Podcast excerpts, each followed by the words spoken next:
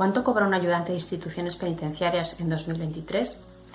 En cuanto a las retribuciones básicas, el sueldo bruto mensual es de unos 800 euros. Además, los trienios por antigüedad son de unos 30 euros adicionales cada vez que se cumple uno de ellos, es decir, cada tres años.